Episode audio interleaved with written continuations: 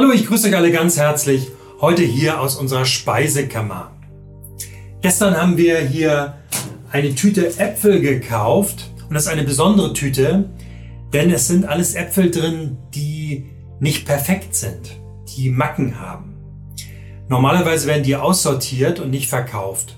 Doch jetzt gibt es Initiativen, die sich dagegen stemmen, denn diese Äpfel sind völlig in Ordnung und schmackhaft, auch wenn sie mal eine ungewöhnliche Form haben, wie dieser hier zum Beispiel.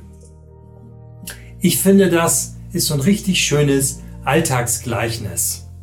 Hier direkt aus der Speisekammer.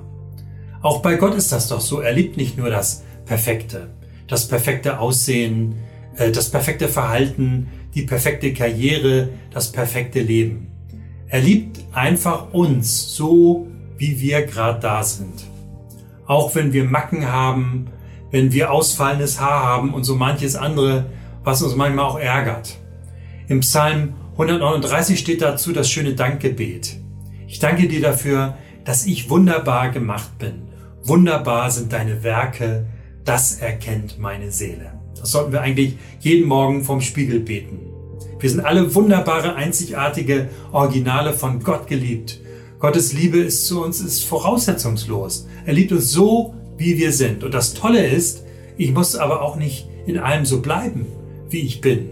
Durch Gottes Liebe kann ich mich verändern, Fehler korrigieren, schlechte Verhaltensweisen ablegen und immer wieder neu aufbrechen. Das ist einfach super, super toll.